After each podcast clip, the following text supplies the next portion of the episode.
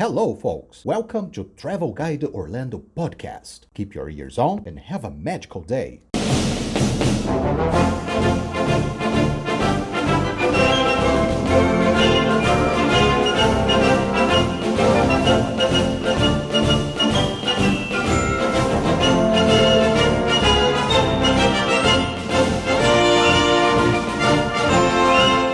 Hello, folks! Sejam bem-vindos ao episódio 32 do nosso querido cast Travel Guide Orlando. Hoje vamos falar sobre attractions e restaurantes do Reino Mágico. Bora lá, vamos nessa? Então, sit back, relax and enjoy the show.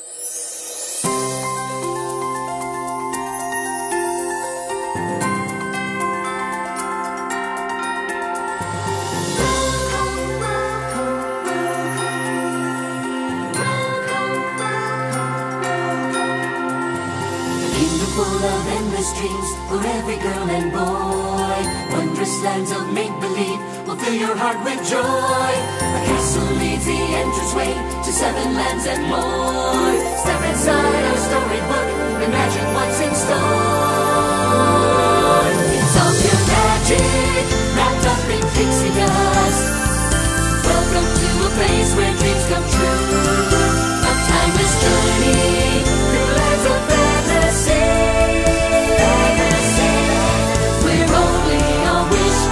Aê, pessoal, vamos direto aqui aos recados aos folks. Primeiro começando aqui a comentar as últimas resenhas deixadas para nós no nosso podcast. O Diogo Fedose eh, deixou aí no dia 12 de abril uma seguinte resenha no nosso cast. Sou um devorador de PC sobre Orlando e Disney e a TGO, a Travel Guide Orlando, obviamente, está de parabéns, conversa de alta qualidade e edição espetacular. Parabéns aos envolvidos. Muito obrigado, Diogo, pela sua resenha. Muito obrigado pela sua classificação na iTunes Store. A Flávia Ber também deixou aqui uma resenha para nós, cinco estrelinhas. Excelente podcast com dicas e curiosidades da Terra da Magia. Infelizmente, quando descobrir o cast, ele já não estava mais atualizado na torcida para que volte. Provavelmente você deve ter descoberto o cast aí no final do ano, né? Nós ficamos um tempinho aí sem gravar, mas estamos aqui. Aqui estamos de volta. Gostaria de aproveitar aí a deixa e pedir para que você, usuário de Apple, iPhone, deixe para nós aí uma classificação na iTunes Store, lá na Apple Podcast. É muito importante sua classificação. Quantas estrelas você quiser, seu comentário sobre nós é muito importante pra gente, pro nosso crescimento, tá bom? E se você também quiser participar ativamente, dar sugestões de pauta, etc., mande um e-mail para nós no podcast travelguideorlando.com.br. Meu nome é Felipe Pereira, sou apresentador do podcast Travel Guide Orlando e junto com Andresa Lisboa vou conduzi-los para mais um grande e super episódio. Segura aí, vamos nessa.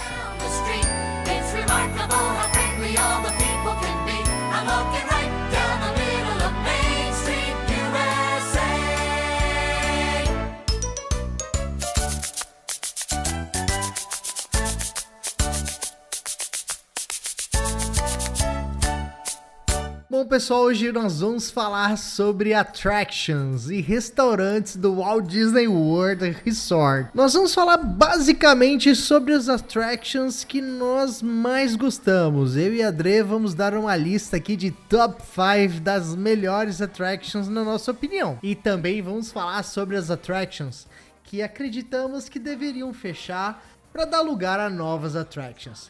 Também nós vamos falar numa lista de top 10 dos melhores restaurantes do Walt Disney World Resort. E aí, Dre, beleza? Como foi a semana? Tudo tranquilo? Oi, Fê, beleza? Tudo bem, graças a Deus. E você, como é que tá? Tudo ótimo, tudo ótimo. Vamos, vamos nessa, né? Mais um cast aí pra galera. Hoje bastante coisa boa pra falar. É, e a gente não pode parar. Eu quero começar mandando um beijo, então, especial pro Diogo e pra Flávia, que deixaram comentários pra nós.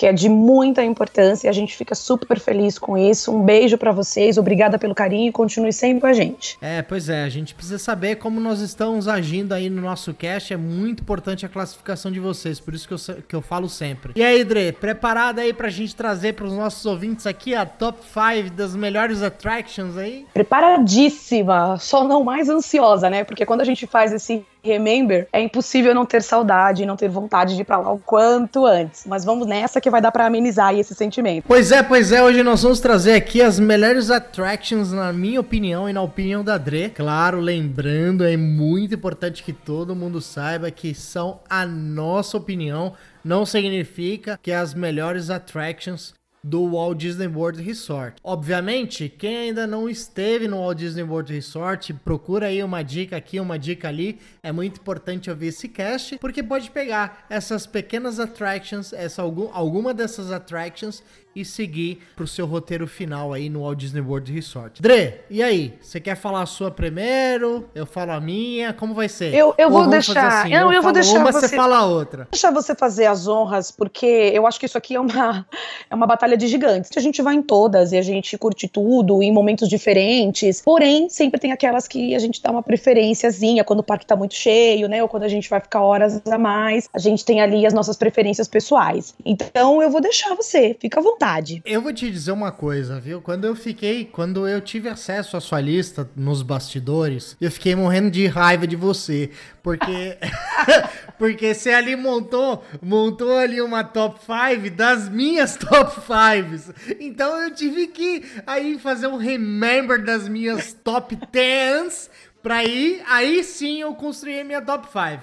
Mas eu vou começar aqui com a minha top 5, a minha 5. E aí, quando a gente fala top 5, tá, gente? A gente faz a nossa lista assim, ó, de, de cima para baixo. Então a gente começa no é, decrescente pro crescente. Então a gente começa 5 como a top, tipo, a melhor, aí 4, 3, 2, 1, e 1 vai, vai ficando, tipo assim, a menos melhor, mas aqui não foge da lista de top 5. Então, eu vou começar aqui. A minha primeira opção da top 5 é a Rise of Resistance. É importante que todo mundo saiba que eu, infelizmente, ainda não tive a oportunidade de fazer essa attraction, porque ela, inclusive, ela abriu há pouco tempo lá no Galaxy Edge, na Disney's Hollywood Studios.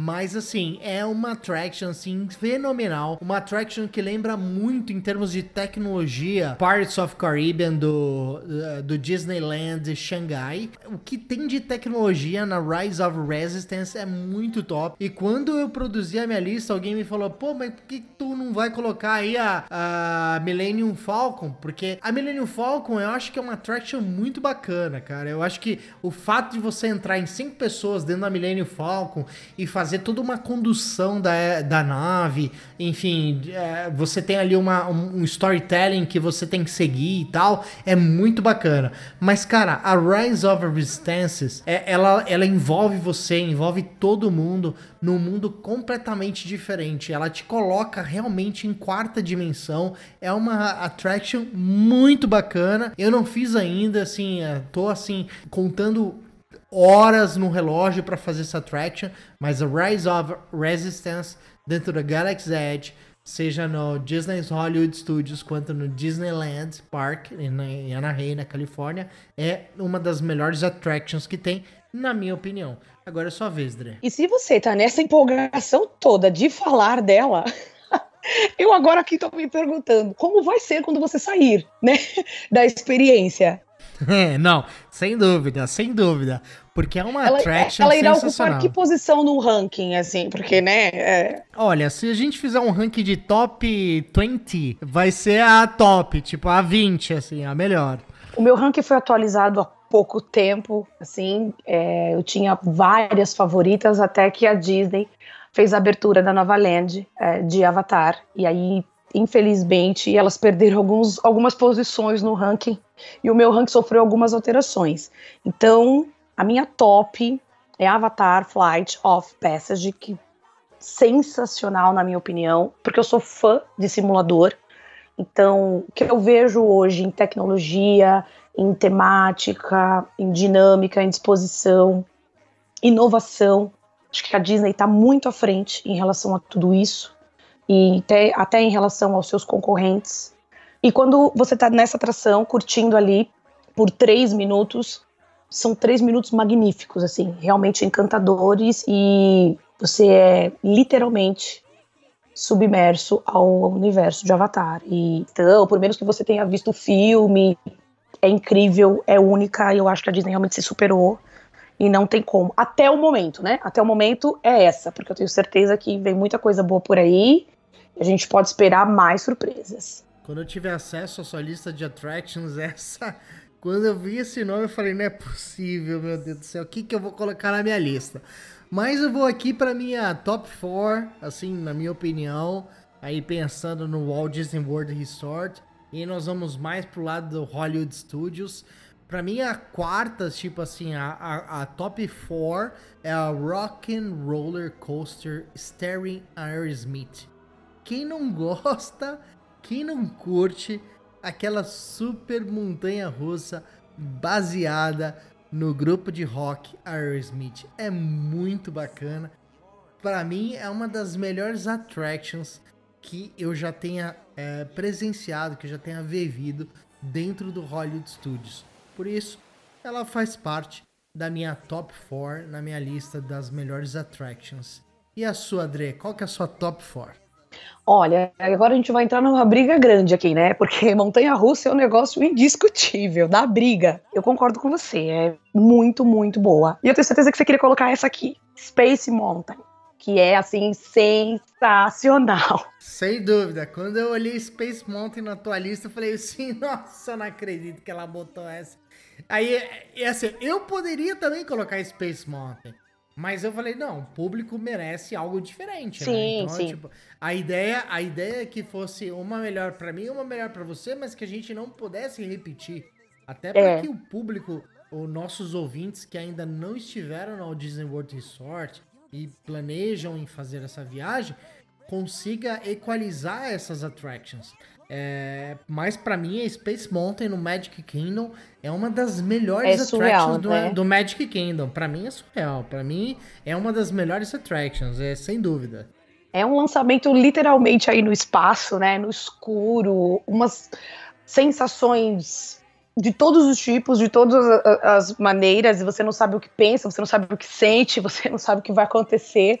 Eu acho que esse é o grande lance, viu, Fê, das atrações da Disney, na verdade, não só aqui para pra Montanha Russa, eu acho que a nível parque, você não saber o que vai acontecer, eu acho que torna a experiência muito mais prazerosa. Ah, vou dar fazer uma comparação com o nosso Brasil, os parques que nós temos aqui, onde as atrações são todas abertas e você fica acompanhando aquilo tudo, você tem toda a expectativa, cria uma ansiedade gigante, né?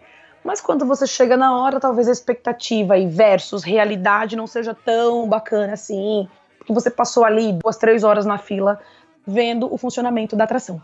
Então, acho que quando a Disney traz isso de uma forma muito encantadora, até nesse sentido de manter a atração fechada, de você realmente só saber o que vai acontecer na hora, é muito bacana, muito bacana mesmo. E até porque o nome é Space Mountain, né? É uma coisa espaço, uma montanha do espaço. Então precisa realmente precisa ser realmente fechada para que o público tenha essa imersão ao espaço, né? E isso que é bacana. É, mas até pegando um gancho aí da sua favorita, e, e é exatamente isso, que poder- poderíamos ter aí uma, uma dinâmica um pouco diferente, uma, uma apresentação da atração diferente. Mas é, não só para essas atrações que nós estamos dizendo aqui, dizendo aqui mas para todas as atrações Disney que são fechadinhas, assim, eu acho que é, é muito legal manter esse ar de mistério, assim, de, de curiosidade. Eu acho que isso é muito bacana. Pois é, e vamos para pro meu terceiro da lista. A minha terceira attraction da lista, eu confesso que eu coloquei ela porque eu não tinha mais a Seven Dwarf.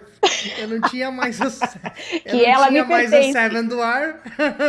Já que ela te pertence, eu não tinha mais a Seven Dwarf, então eu precisava, eu precisava trazer uma attraction assim que na minha opinião, é, tirando a Seven Dwarf, é a melhor. Então eu escolhi a Big Thunder Mountain Railroad. Assim, é, tirando a Seven Dwarf, Concordo, mim, concordo com você. Pra mim, a montanha russa top, assim. Pra... Claro, tipo, quando a gente fala top, principalmente os ouvintes devem pensar assim, porra, puta montanha russa, gigante e tal. Cara, não, não é nada disso, mas mas, mas o jeito que a montanha russa é construída, o, o, o trajeto da montanha russa, todas as, as, as cenário. O, o, cenário é muito legal. Então eu trago aqui a minha terceira, a Big Thunder Mountain Railroad, que para mim, assim, tirando a Seven Dwarf, que era a minha opção, mas a, a Dre já colocou, para mim, assim, a segunda melhor aí na linha de Seven Dwarf. Bom, Felipe, embora você já tenha pego a minha atração, mas realmente era ela, é ela, na verdade, ela continua aí fazendo parte do meu ranking. Eu amo de paixão. Acho que não sou eu, mas todos os visitantes, todos os convidados aí do Magic Kingdom né? Não é à toa que é a atração mais procurada do, desse parque. E ela nem é tão antiga assim. Ela tem aí apenas seis anos de funcionamento. Ela inaugurou lá em 27 de maio de 2014, mas desde lá para cá ela vem arrastando assim, ó, multidões. É a maior fila do, do Magic Kingdom hoje é para essa atração, porque é um passeio maravilhoso, né, nas minas dos Sete Anões. E tem uma fila toda interativa. O balanço do carrinho para um lado e para o outro é maravilhoso. É uma coisa fofa, a musiquinha que você vai escutando desde a fila até você realmente fazer o passeio é maravilhoso. Então, para mim, essa atração tem muito com o encanto, com a magia que o Magic Kingdom possui. E é uma viagem realmente à história da Branca de Neve e os Sete Anões. Bom, e a minha segunda, assim, tipo, do, do, do, do top 5, né, pra, pra segunda, Aí eu vou colocar aí um pouquinho de fantasia, um pouquinho de encantamento aí nas nossas histórias das attractions, o Frozen Ever After, que para mim, assim, é para quem tem filhas e para quem tem filhos, enfim, crianças que adoram a história de Frozen, o Frozen Ever After no Epcot é assim, uma attraction assim super linda, super gostosa, bem no estilo Small World, um barquinho que te leva ali pelas histórias e tem muita coisa musical, então você vê a Elsa, você vê a Ana, é muito bacana para quem tem criança e é amante do, do mundo aí de Frozen, é fantástico, é uma attraction super linda, por isso ela é a segunda da minha lista de top 5. Qual que é a sua segunda, André? Bom, a minha segunda e não menos importante é Expedition Everest. Eu acho que ela é bem emocionante pro, pro mundo Disney. Eu adoro e de verdade, assim, eu passo até vergonha lá porque as crianças me dão um, um banho de maturidade, elas vão para cima, gritando e eu morrendo de medo, mas é maravilhosa. Fazer uma expedição pela cordilheira do Himalaia é muito legal, num trenzinho super bacana né? E a procura aí do Abominável Homem das Neves é, é, muito legal. Então, é uma das minhas preferidas também. Expedition Everest, para mim, também é a minha top. Estaria na minha top 5 se não estivesse na top 5 da Dre. Continuando aqui, agora eu vou para minha última opção de attractions, assim, que para mim, que mais me marca, que mais me marcou. E é uma das attractions, assim, super antigas, mais uma das mais queridinhas da minha vida. E eu vou agora pro Epcot na Mission Space. Pra mim, a Mission Space. Apesar que o meu primeiro contato com a Mission Space não foi muito agradável, não, viu? Eu tinha acabado de comer uma tonelada de comida. Tinha acabado de comer uma tonelada de comida. e aí eu conta. fui pra Mission Space. Não, aí ninguém te conta. E aí tu chega lá no. no quando se chega na porta do Mission Space, Aí, alguém te fala, cara, tu vai é, ser o piloto. Qual a intensidade que você quer? Ferrou tudo, né? Então, assim, nossa, que você tá louco. Eu falei assim, não, eu vou na top, vou na... Que aí são várias faixinhas, né? Não, não me recordo agora. Você entra na Mission Space, pra quem não sabe, você tem faixa por cores. E aí você escolhe qual que é o teu ritmo, né? Se você quer um com mais emoção, com menos emoção. Eu não sei agora exatamente, não, não me recordo aqui exatamente qual que é a cor que tem mais emoção e menos emoção, mas eu sei que eu fui na mais top, assim, e saí de lá, assim, acho, que fiquei, acho que eu fiquei uns quatro dias no hotel, assim, é, mareado, parecendo que eu peguei um barco no, numa tormenta desgraçada. É, é impossível controlar a emoção quando a gente fala de Mission Space. Mission Space, para mim, é uma das attractions que não pode acabar no Epcot É uma attraction que te, coloca super para quem gosta de aventura, para quem gosta de simulador, para quem gosta de astrologia, de, de, de, astros, de enfim, de atmosfera, planetas, enfim, essa, essa toda essa questão de NASA, pilotos, é uma attraction muito bacana. Você entra basicamente num, num, num, num, foguete da NASA, exatamente um foguete da NASA, com todos os controles profissionais idênticos, são réplicas idênticas de um foguete, toda a manete de voo, todos os botões, todos os computadores de bordo. E aí cada pessoa que entra na, na, na no foguete contigo tem uma, tem uma função. E aí você tem uma função de piloto, copiloto, você tem engenheiro de voo. Me lembra muito essa nova attraction que abriram na Galaxy Edge, que é a, a aquela da Millennium Falcon, onde você entra com um grupo de pessoas e aí Verdade. uma piloto, outro engenheiro de voo, me lembra muito. Lembra muito é, mesmo. É, é super real e, e, assim, eu sinto muito por ser a minha primeira da lista. Eu até gostaria de colocar ela na frente, mas a inovação, o mundo, é, as novidades que vem entrando ano a ano na Disney acaba se superando outras attractions, mas para mim eu vou te dizer que é uma das minhas attractions preferidas. Agora eu quero ver você com a sua primeira da sua lista de top 5. Para finalizar minha lista aqui, ela é a última, mas não é menos importante. Ainda aí nesse mundo dos simuladores, eu tenho certeza que você também gostaria muito de ter colocado na sua.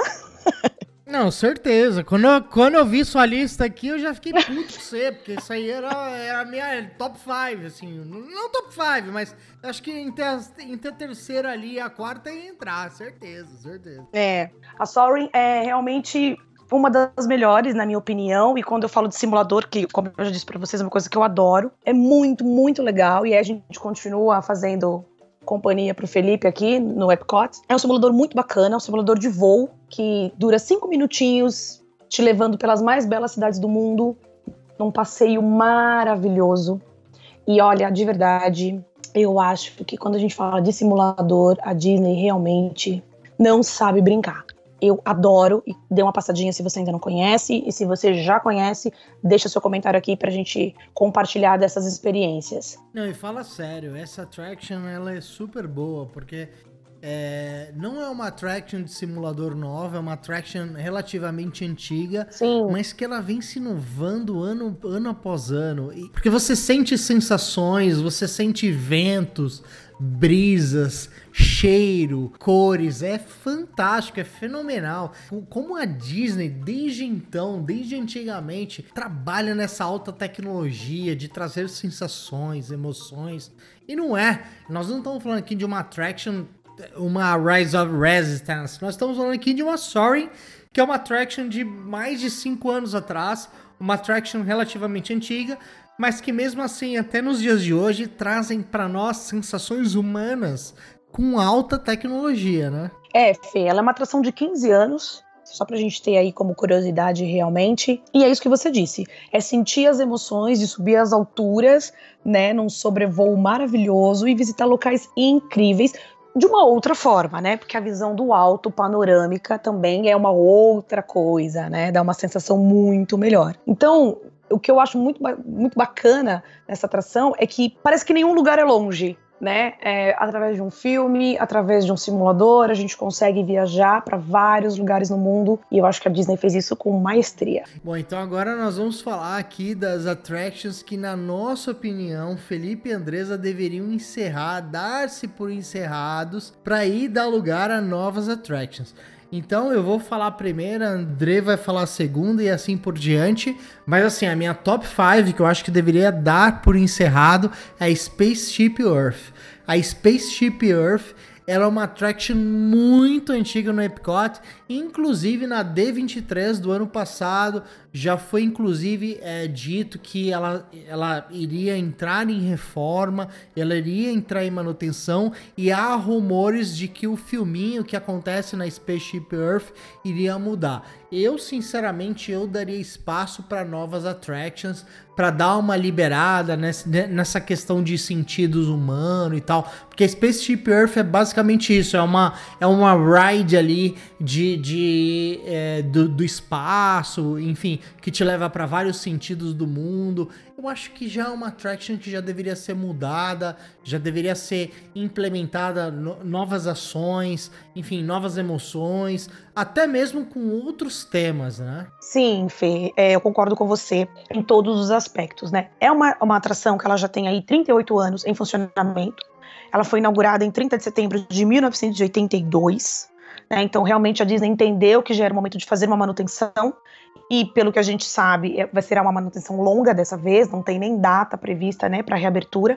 Ela está fechando agora, no dia 26 de maio, se tudo correr bem, né, dentro do calendário de manutenção da Disney, por conta de tudo que está acontecendo no mundo. Então, ela fecha agora no dia 26 de maio, mas sem data para reabrir. Porém, até o que a gente entende é que vem aí somente uma grande manutenção. Eu acredito que ainda ela não seja retirada, muito de encontro com o desejo de Walt Disney para esse parque. Né? Então ele tem essa atração ela tem muito significado histórico para Disney em relação ao fundador, ao criador disso tudo. Então por conta disso, eu acho que a Disney ainda segura um pouquinho, porque existe aí muito respeito com as coisas que ele desejava, com as coisas que ele gostaria de ter visto acontecer. Então, essa coisa do futuro, de explorar a história das comunicações humanas, da idade da pedra até a era digital, que era uma coisa que ele preservava muito, que ele queria muito ter feito nesse parque, está traduzido nessa atração. Então, acho que por conta disso, a Disney segura um pouquinho ainda, e aí vem uma possível reformulação e talvez aí mais interessante, né? Torcemos para que seja assim e para que ela saia dessa lista, não é mesmo? Bom, vamos lá. E a quarta attraction que na nossa opinião deveria se dar por encerrada aí ou renovada, não sei na opinião da Dre, é a The Many Adventures Winning the Pooh. Basicamente a atração do Ursinho Pooh. Praticamente uma atração que foi idealizada pelos Imagineers da Disney em 1970, né? E aí em 1983 ela foi ganhando cara, foi se renovando a cada dia mais, seja na Disneyland da Califórnia, quanto na Disney World do Magic Kingdom. Mas é uma attraction que já deu o que tinha que dar, né, Dre? É, Fê, eu, eu de verdade, assim, com dor no coração, eu te digo que é uma atração de quatro minutos de duração, né? É uma viagenzinha ali pelo bosque, dentro de um pote de mel gigante, pelas páginas dos contos clássicos do ursinho e de toda a sua turma. Porém, ele é, é fofo, é muito bonitinho, mas para acompanhar isso tudo de novidade, os filmes novos, né, os desenhos novos, eu acho que a Disney poderia dar aí um espaço para uma nova atração nesse local. E eu vou te falar mais, viu? Não é só nos Estados Unidos que ela está, não. No Parque da China, por exemplo, lá em Xangai também tem essa atração. E a galera ama, ama. Não sei, eu acho que a gente está trazendo ela aqui de uma maneira nessa lista. Ela é uma atração que já ficou bastante tempo em funcionamento, né? Eu acho que, na minha opinião, ela poderia dar lugar a uma para algo novo.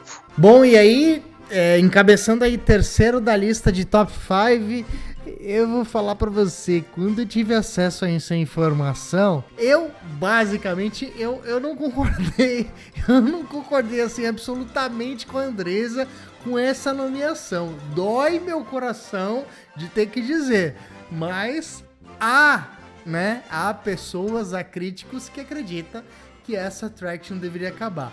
E aí eu vou falar da The Hall of Presidents, o Hall dos Presidentes. Uma attraction localizada na Liberty Square, no Magic Kingdom, inclusive que foi inaugurada em 1 de outubro de 1971.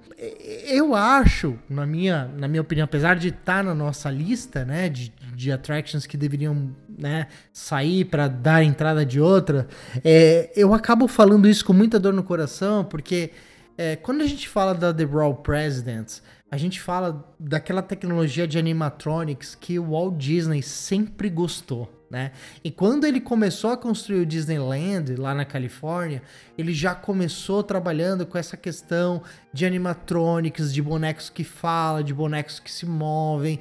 E ele trabalhou muito exaustivamente com diversos engenheiros da Disney, com Imagineers, justamente para essa attraction The Brawl of Presidents, que infelizmente, obviamente, quando inaugurou o Walt Disney World Resort, ele não pôde acompanhar, ele não pôde ver essa attraction. Mas essa attraction, para mim, assim, apesar de é, estar na nossa lista, né, das atrações que deveriam ser alteradas, deveriam ser mudadas, é uma das attractions que eu acho que é o coração do Magic Kingdom, né? Eu me lembro, a primeira vez que cheguei no Magic Kingdom e eu tive na Liberty Square, cara, foi a primeira attraction, juro, assim, tipo, foi a primeira attraction que eu tive vontade de entrar né, de assistir todo aquele teatrinho dos presidentes americanos e tal, e ver aqueles bonecos animatronics, para mim foi super emocionante. E posso te dizer que, assim, a primeira vez que eu tive no Magic Kingdom, eu não, eu não, eu, assim, nas primeiras duas, três horas, eu não entrei em nenhuma attraction, porque, assim, eu tava tão embasbacado que eu queria tirar foto, eu queria presenciar, eu queria sentir emoções, sentir cheiros, etc. E na, quando eu tive na Liberty Square, que, que, que é a land da, da, da The Hall uh, of Presidents, cara, eu falei, cara, eu preciso entrar nesse hall, cara. Eu preciso, eu preciso estudar, eu preciso, eu preciso sentir essa história. E, e eu acho, assim, lá no, no fundinho, no fundinho, assim, do meu pensamento, que é, assim, é uma attraction que é, é, tipo, sabe o carrossel? Não, não tem como sumir, não tem como sair. É muita cara do Walt Disney, a Hall of the Presidents, mas infelizmente tá na nossa lista das attractions que deveriam ser alteradas. Com tristeza, né? Você tá dizendo isso com, com muito pesar. pesar. Com muito pesar, com muito pesar. Eu te entendo, eu te entendo, mas vamos lá, olha só. É uma atração com 49 anos em funcionamento, né? Eu sei de toda a questão patriota que envolve isso, do amor do Walt Disney por essa questão, da homenagem aos presidentes americanos, né? Tanto que o primeiro animatronic que foi feito foi de Abraham Lincoln, que foi o 16º presidente dos Estados Unidos, então tem toda a questão histórica da política americana com a história do Walt Disney que se mistura em todo momento da vida dele, não seria diferente em estar ali. Porém, são 49 anos, né? Então a gente precisa renovar, precisa trazer coisas novas, precisa novos, de novos horizontes, precisamos aí deixar esse cunho político um pouquinho de lado, e eu acho que dá vazão para um lado mais mágico, uma coisa mais lúdica, e aproveitar que temos o espaço lá e renovar, por que não, né? Bom, vamos encabeçar aqui a nossa lista, a segunda attraction, assim, de cima para baixo, que a gente acha que, na nossa opinião, deveria fechar é a Tomorrowland Transit uh, Authority People Mover. É, pra, pra, ser bem sincero, eu até gosto da, do People Mover que, que rola na Magic Kingdom, porque ele te leva ali por toda a Tomorrowland e ele acessa parte da, da Space Mountain que te permite a você conhecer um pouco uh, dos bastidores da Space Mountain.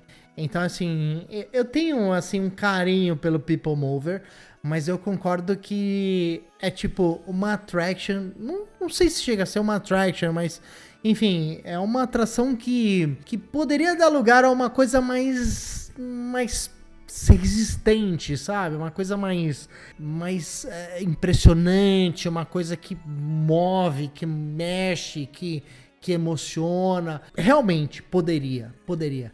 Mas eu vou te dizer, Dre, que eu gosto do People Mover. Eu gosto, é, eu, eu concordo. Gosto. Eu também gosto. E eu vou te falar que as pessoas usam muito para descansar, né? Ah, pois é, sim. Lógico. Porque são 10 minutinhos ali é passeando, né? É, é, é tipo o teleférico do final do Play Center. É basicamente a mesma Olha, você entregando a sua idade. Jamais, jamais. Mas é isso aí, tá? Ah, vou pegar o trenzinho para descansar. É isso aí. É, é, basicamente isso. É claro que para as crianças talvez seja um pouco mais interessante, muito mais divertido, e os adultos vão embarcam numa boa para descansar de tanto que já caminharam pelo parque, né? E é um trenzinho com um sistema sustentável muito legal, né? Que ele utiliza um motor eletromagnético de indução linear que consome pouquíssima energia. Então, mesmo há 45 anos atrás, quando a Disney fez a abertura dessa atração, já se pensava em algo sustentável. Então, era muito legal. Não é ruim, concordo com você, Fê, não é ruim. Tem todo o passeio pela land, dá para ver muita coisa legal, meio que bastidores. Você descansa, faz fotos bacana, mas eu acho que poderia dar lugar para uma coisa mais nova. Quando a gente pensa que são 10 minutos dentro dessa atração, que, que a gente poderia trazer ali que ocupasse 10 minutos você se divertindo? Sabe? Essa analogia que eu faço. Então é só por isso, mas nada contra ela, eu também Não, gosto. E vamos abrir um parênteses aqui, né, para os nossos ouvintes. Olha o que essa mulher falou, indução linear. Essa mulher é maravilhosa. Essa mulher é inteligentíssima. é, um, é um orgulho para toda a nação brasileira de podcasters ouvir uma mulher dessa. Uma mulher que fala da inovação linear de energia. Pelo amor de Deus do céu, onde você vai? Mas ok, ok, maravilhosa, maravilhosa. Eu, assim, cabeçando a minha última, assim, o nosso, nosso first, né? O first list aí da, das attractions que deveria mudar. Eu indiquei, não sei se, se você tá, é, enfim, se você tá a favor dessa indicação, mas eu indiquei de verdade o Country Bear Jamboree. É, porque de verdade, tipo, cara, até do Play Center, quando existia no Brasil, no São, em São Paulo, fechou isso aí, cara. O Country Bear Jamboree, eu acho que já deu o que tinha que dar. Tipo, essa. Ok, é nós vamos. Estamos falando de novo de tradicionalismo, de inovação, e novamente de animatrônicos. Vontade do Walt Disney, mas de verdade. Country Bear, Jamboree, acho que já deu tudo que tinha que dar. E te falo mais, tipo, e, e, assim, eu só não coloquei na lista o Jungle Cruise, porque não tinha mais é, opção, assim. Porque de... A gente pode fazer um barra. Não, de um verdade, barra. Jungle Cruise também já deu o que tinha que dar, cara. Tipo, de boa.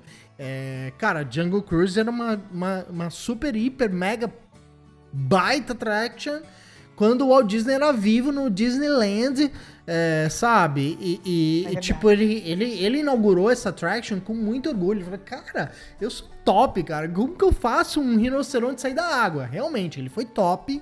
Ele foi super inovador, porque depois disso vários parques imitaram toda, toda essa questão de animatronic da água pro terra, da água pra terra, da água pra terra. Mas, cara, já deu o que tinha que dar, né? Então, tipo, o Country Bear Jamboree cara, já deu. Tipo, já deu. Tem que fechar. Já foi e, e é isso aí. Agora, bora pra lista de top 10 dos melhores restaurantes do Walt Disney World Resort. Segura aí. There's a great big beautiful tomorrow shining at the end of every day. There's a great big beautiful tomorrow and tomorrow's just a dream away. Man has a dream and that's the start. He follows his dream. Encabeçando a lista aqui do top 10, acho que assim, acho que o único e o melhor, na opinião da Dre, do restaurante do mundo. Não vou nem falar do Walt Disney World Resort, acho que é do mundo é o Be Our Guest né? Um restaurante totalmente temático, baseado na land uh, da Bela e a Fera, na história da Bela e a Fera. Tá aí, encabeçando a top 10 da nossa lista, o top do restaurante do Magic Kingdom no Walt Disney World Resort. Be Your Guest. Ah, meu Deus, eu poderia ficar aqui horas, minha gente, falando para vocês desse restaurante. É sensacional. E eu não vou dizer nem por gosto pessoal, porque, como o Felipe disse para vocês, realmente é o meu preferido no mundo, no mundo, simples assim. É, agora, jantar num castelo encantado, ter acesso a uma culinária francesa, ao meio de, um, de canções da trilha toda do filme, você ainda receber a visita da fera. Aí eu pergunto para vocês, é ou não é a melhor experiência? E é sensacional, assim, é lindo, é mágico, de verdade, a imersão é 101% do atendimento, da, da recepção, da comida, dos talheres, da disposição das taças, é fantástico, é encantador e a sensação que você tem é que realmente é você agora ali é, no salão principal do castelo para jantar ou ainda que seja para tomar um café da manhã. Exatamente, acreditem, exatamente como é no filme. Não, não tenho que dizer para vocês assim que é só indo mesmo para poder ter essa, essa sensação, ter essa emoção, tem que ir mesmo, acho que vale a pena. E quando a gente até fala de preço, cardápio, eu sei que às vezes não fica tão acessível assim, mas é uma experiência que fica para vida. Eu acho que vale muito a pena e indico demais, assim, é, é, o meu preferido, é o meu queridinho no mundo. Não vou nem me estender muito aqui, que eu poderia ficar horas dizendo isso para vocês, tá? O que eu quero dar de dica aqui é que, assim, reservas. A dica que eu deixo para vocês é em relação à reserva, que é uma coisa difícil de se fazer.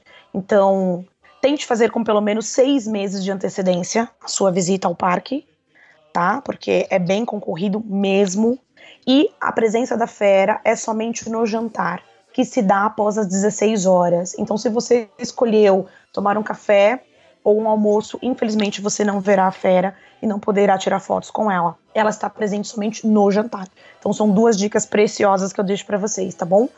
Reserva com bastante antecedência, no mínimo seis meses, e de preferência, se você quer tirar fotos com a fera, vá para o jantar. Você pode reservar no waltdisneyworld.com, né? waltdisneyworld.go.com ou você pode é, reservar com seu agente de viagem. Para você que está nos ouvindo, que já nos segue há algum tempo, a Travel Guide Orlando é uma agência de viagem oficial Walt Disney. Você também pode reservar o seu jantar, o seu almoço ou o seu breakfast no Be Your Guest juntamente com a Travel Guide Orlando. Eu acho que há controvérsias em relação ao Be Your Guest.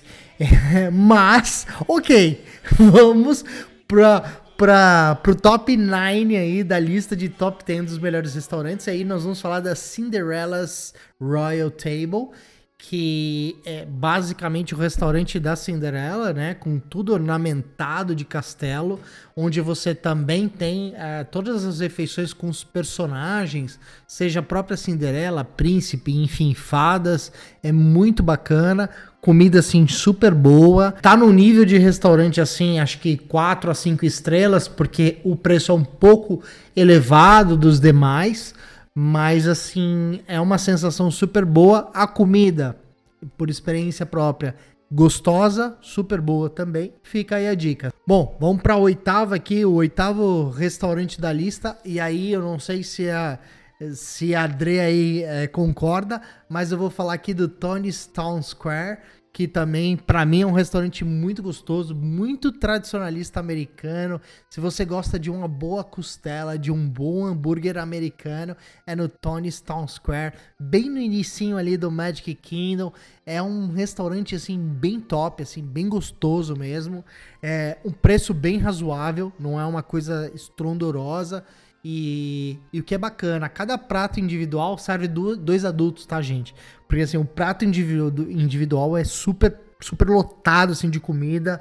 Tem opções de costela com milho, é, com frango, com salada, com legumes, enfim. O Tony's Town Square, na minha opinião, é o oitavo restaurante aí da nossa lista de top 10.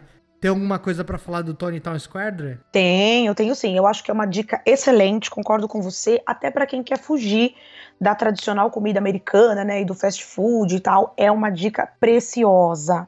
Como o Fê falou, são preços acessíveis, dá para comer duas pessoas com um prato, que ajuda muito porque a comida é bem farta, né, o prato é bem servido, então acho que vale a pena para quem quer sair um pouquinho dessa coisa do hot dog, né, da turkey leg, fica a dica aí. É, pois é. E agora na sétima posição seguindo aqui, eu quero falar um pouquinho, a gente falou do Jungle Cruise, mas eu vou falar de um restaurante que fica bem pertinho da Jungle Cruise, lá no Magic Kingdom, e aí eu tô falando da Jang Navigation Skipper Canteen, que é uma cantina super gostosa para quem é amante de culinária uh, de frutos do mar, peixes, assim, é uma cantina super boa. Não sei, Dre, se você já teve oportunidade de comer na Jungle Navigation Skipper Canteen, mas é uma cantina assim super gostosa, pratos magníficos, assim, para quem gosta de um bom camarão, uh, de lagosta, frutos do mar bem gostosos mesmo, assim, com especiarias maravilhosas. Eu, na minha opinião, adoro uh, o Jungle Navigation. Tipo, na lista, assim, do, dos restaurantes de frutos do mar que tem no Magic Kingdom é a minha primeira.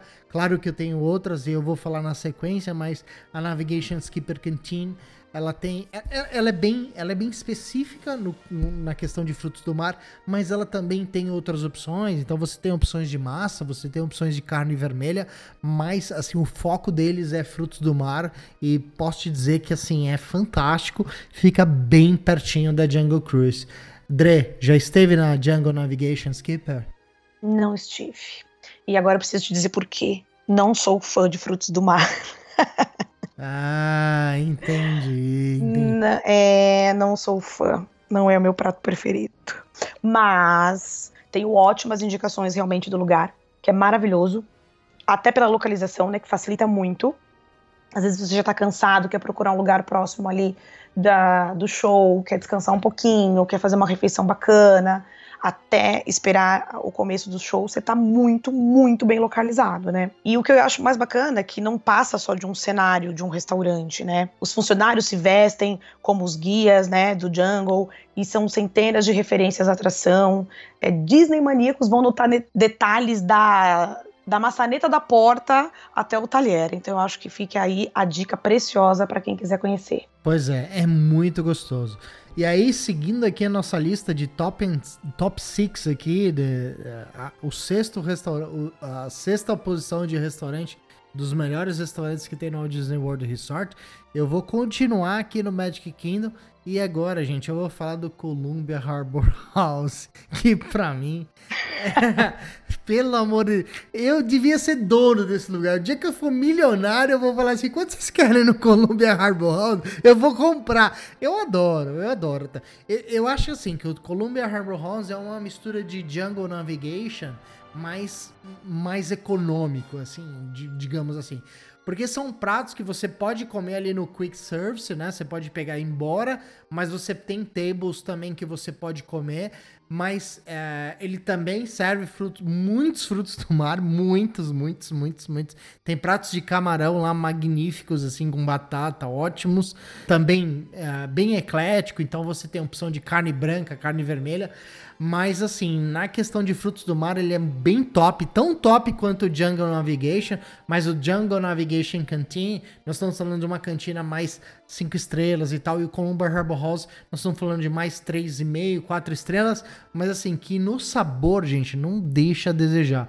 Pra te dizer que um prato ali de camarão que vai te servir ali uh, eh, 10 unidades de camarão, mas gente, assim, camarão, tá? Não, não, não é camarão do Brasil tá? Que aqueles, aquele, aquelas moedinhas de um centavo, não. É camarão de verdade, com frango e batata, e tipo, que serve dois adultos. Se você tiver você, sua esposa e mais uma criança, é, você vai pedir só o prato da criança, mas você e sua esposa vai comer super bem.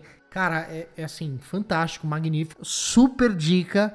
E ele fica no lugar inusitado, na Liberty Square. Uh, no mesmo lugar ali do The Hall of Presidents. Fica o Columbia Harbor House, que, na minha opinião, é um dos melhores, se não o melhor, restaurante do Magic Kingdom. Fica aí a dica. Dica de ouro para você que escolher esta opção. Lá você encontra um menu Kids a partir de 7 dólares, que é super acessível. Então, estando com as crianças, como o Fê falou, não vai deixar de conhecer e de aproveitar essa grande oportunidade de ter acesso a uma comida boa, farta e apenas por 7 dólares. Pois é, pois é. E o prato de adulto aí gira em torno aí de 12 a 15 dólares plus tax. Mas assim, cara, assim, você come muito, é surreal. Tipo, bom, eu suspeito pra falar, né? Tipo, eu tô em é, Orlando. É, você já disse que quer comprar o um restaurante? Eu é, acho que. É, não precisa dizer mais nada. Eu sou suspeito. Tô na Disney, tô a trabalho, ou, não, ou tô de férias, é Columbia Harbor House.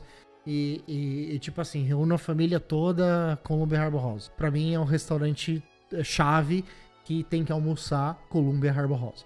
Mas é, a gente tem que seguir, né? A lista, nós ainda estamos no quinto restaurante.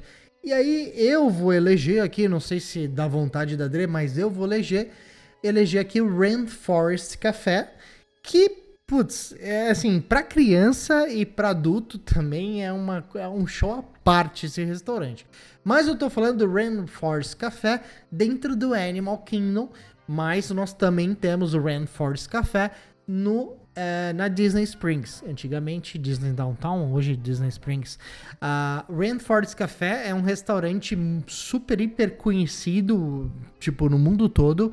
Um restaurante bem baseado em selva mesmo, em, em numa, numa, numa área muito, muito temática onde você come com os animais, onde você tem elefantes, macacos e, e, e, tal, e você tá ali fazendo sua refeição de tempos e tempos, de repente a selva cria, ganha vida, e aí os elefantes começam a fazer barulhos, os macacos, você ouve o barulho da selva.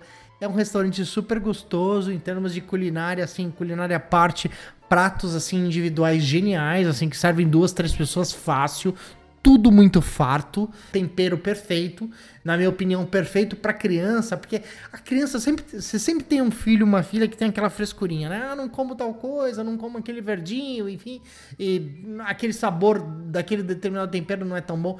Então, eu acho que é um tempero muito eclético, na minha opinião, é muito saudável também, por sinal, porque todos os pratos super ricos com legumes, com frutas, uh, com saladas, é, todo tipo de grelhado, grelhado com carne branca, carne vermelha, peixes, frango, enfim, é uma infinidade de opções. Falando do Rainforest, você come bem com 16 dólares, assim, você come um prato que alimenta você e mais uma pessoa. E assim, falando de Brasil, o que, que você come com 16 reais? Cara, você come um PF, o trivial, arroz, feijão, ovo e bife, né? Só que lá no Rainforest, com 16 dólares, você come, cara, você come um grelhado, você come um, um arroz do seu jeito, é, legumes na manteiga, com salada. É um banquete, é um, é, é, um baita banquete. E, na minha opinião, Rainforest Café encabeça aí a quinta posição da nossa lista de, tempo, de top 10 aí, Dre. Exatamente, Fê, eu concordo plenamente com você. E agora, já era bom, que era bom ficou ainda melhor, né? Tem incríveis pratos da Amazônia, então são deliciosos, deliciosos novos pratos, além dos pratos já tradicionais, então agora esses novos pratos típicos da Amazônia, uma grande homenagem ao nosso país aí, né? Então além de se divertir na floresta tropical, você se alimenta super bem e para nós brasileiros, mais do que uma homenagem, né? Rainforest Café, guardem esse nome, porque assim, é o nome chave para que quando você estiver com sua família, com seus filhos, é o lugar que você tem que frequentar, seja na Disney Springs, seja no Animal Kingdom, Run Force Café.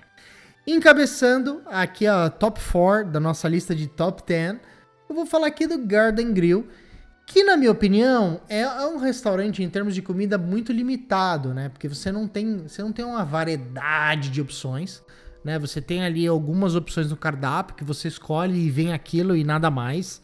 Não, tipo, não dá para você tirar nem pôr, é aquilo. Mas é um restaurante que fica no Epcot que na minha opinião, assim, eu acho que o, o, o ápice desse restaurante é a opção de você almoçar uh, com um personagem da Disney. E você pode tirar fotos também. Então eu acho que isso é o diferencial do Garden Grill. Em termos de comida, a comida é muito boa. Uma coisa que é bem bacana, que eu acho que é assim, bem é, surreal assim, é, que os alimentos verdes que são servidos no Garden Grill, como saladas, verduras, etc., são cultivados na própria terra do Epcot. O Epcot, para quem não sabe, tem uma estufa ali, tem uma horta, né? Uma horta com, é, com cultivo de hortaliças, de frutas e verduras, e é, são coletados dali e vão direto para a mesa do Garden Grill. Isso que eu acho bem bacana também. Em termos de é, é, opção, né? A gente falar assim de opções de prato, você não tem muito, né? Porque o que você tem é aquilo que tá no menu, ou você pede aquilo ou você não pede. Então você não tem muita opção de fugir. Então, é, o, o, na minha opinião, assim, os pontos altos são o almoço com os personagens e você provar um pouco é, das verduras, das frutas e das saladas que são cultivadas no próprio Epcot. E eu só acrescento aqui a vista, né? Que é maravilhosa. Juntando tudo aí com a vista, eu acho que é de se dar uma oportunidade para ele, né? E a nossa top 3 aqui não é bem um restaurante, mas nós nomeamos o Harambe Market. Né? O Harambe Market, na verdade, é uma lenda temática né? de, de diversas comidas, uh, todas temáticas que fica no Disney's Animal Kingdom. É uma área onde você tem acesso a várias comidas de várias partes uh, uh, de, de, alguns países do mundo, sobretudo aqueles países que estão localizados no continente africano. É muito gostoso, tem muita coisa boa de culinária para a gente descobrir. E a gente pensa assim, pô, nós estamos no Brasil, né? A gente conhece de tudo, nós temos aqui uma fartura de comida, nós temos várias opções. Mas eu vou te dizer que se você estiver no Animal Kingdom, acho que vale a pena você desvincular daquele almoço tradicional em restaurante e ir pro Harambee Market, porque ali você tem assim várias tendas com vários tipos de comida para todos os gostos que assim alimentam crianças, adultos e idosos. E eu acho que vale muito a pena, né, André? Com certeza, Fê. A culinária é um ponto alto de qualquer viagem para qualquer lugar que a gente possa ir, né? Então vale a pena você juntar o útil ao agradável. Já tá ali, experimenta uma coisinha ou outra, aquilo que mais te chama atenção, ou dá uma pesquisada antes. O que eu posso dizer para vocês é que é tudo muito fresquinho e tudo muito gostoso. E a gente fica com esse receio de, ah, mas eu não tô acostumado, ah, e se eu passar mal? Tira o medo, prova que você não vai se arrepender. E agora, seguindo nossa lista aqui, nós vamos pro Disney's Hollywood Studios. Eu vou falar agora do Hollywood Vine. O Hollywood Vine é um, um assim, um restaurante. Assim, eu, eu digo, não sei, André, mas eu falo que é o bandejão do Hollywood Studios. O Hollywood Vine, ele, ele, é, ele é um, um restaurante, assim, é, super eclético, tá? Um restaurante é, bem bacana, mas que ele tem um sistema de self-service. Você vai lá, se serve, você paga por pessoa e é isso, tá? A comida é isso, é o que eles estão servindo no dia. Você se alimenta ali, você paga por pessoa, não é por peso por nada, mas é o, o famoso bandejão. Eu acho que o ponto alto do Hollywood Divine, acho que é o preço, na minha opinião, e o fato também de muitos personagens circularem pelas mesas, o que te permite tirar fotos e até almoçar alguns personagens. Esses personagens da Disney mais, uh, mais novos, né, que estão agora no Disney Channel, estão sempre por lá. Então acho que esse é o ponto alto do Hollywood Divine. O uh, que, que você acha disso, Dre? Concordo, Fê. Em número, gênero e grau. E também é uma coisa prática, né? Para quem não tem muita frescura, vamos dizer assim, com comida. É, tô com fome e qualquer paixão me diverte, então vou lá e é o que tem para hoje. Almoço legal, rapidinho, vou curtir o parque. Não é um restaurante assim tão elaborado como os do Magic Kingdom, por exemplo, mas eu acho que acaba sendo uma boa opção quando você também quer dar uma fugidinha de fast food. E agora, finalizando a nossa lista aí, o primeiro da lista, mas é, lembrando aqui que quando a gente fala a gente fez a lista aqui de top 5 e top 10. Quando a gente nomeia primeiro o quinto, quarto, terceiro, segundo e o primeiro, quando a gente nomeia o quinto, o quinto a gente, na nossa, claro que na nossa edição aqui do nosso cast, a gente tá dizendo que o quinto é o melhor. Então, quando a gente fala do, de 10 restaurantes, a gente colocou o Bioerguest como o primeiro ali, o, o 109876, mas ele é o décimo, é o melhor, tá? Então a gente vai pro primeiro, é, que não significa também que é o pior, porque se fosse o pior não estaria nem na lista dos top 10. Mas eu vou dizer assim, que é o meu restaurante assim que eu mais gosto no Disney's Hollywood Studios. Eu não sei a Dre, mas eu tô falando do Sci-Fi Diner Theater que é um restaurante super temático. Eu gosto, porque eu gosto muito dessa questão de ficção científica, com teatro, com jantar. Eu acho que o clima é muito legal. Um clima muito dark mode, eu acho que é bem bacana, com, com as coisas bem sci-fi, bem antigo, bem theater mesmo. É, sinceramente, é um dos restaurantes mais simples que tem no Disney Hollywood Studios e que eu mais gosto. E acabou ficando como primeiro lugar da lista, porque infelizmente você não tem como você colocar em décimo quando você tem outros restaurantes muito mais tops. Mas assim, o Sci-Fi Diner in Theater, uh, ah, para mim é um dos restaurantes mais queridinhos ali do Disney Hollywood Studios. Eu acho ele super fofo também, Fê. Vou te falar que em questão de comida, assim, eu, eu não, não é tão meu, não é minha preferência, não seria minha preferência não. Mas é um restaurante muito bacana, assim, é um restaurante temático, né? É, dentro do, do complexo Disney, eu acho que ele é um dos mais temáticos, que mais se aproxima dessa realidade que você acabou de dizer pra gente. Vale a pena conhecer? Vale, tá? Serve uma cozinha totalmente tradicional americana. Então, para você que quer muito conhecer a culinária americana dentro da sua viagem para Disney, tá aí uma grande oportunidade.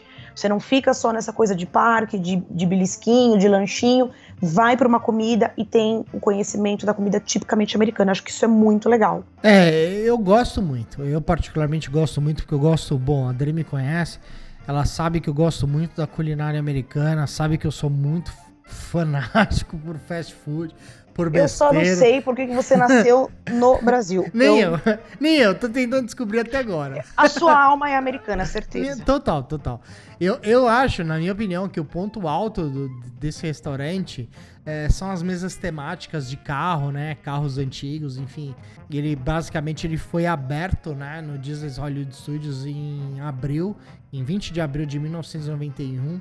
E assim, é um dos restaurantes mais frequentados do Disney Hollywood Studios todos os anos. Então, assim, não é um restaurante qualquer, é um restaurante que tem muito da culinária americana, tem muito da história antiga americana e assim, há fãs e fãs que adoram vivenciar isso tudo, né?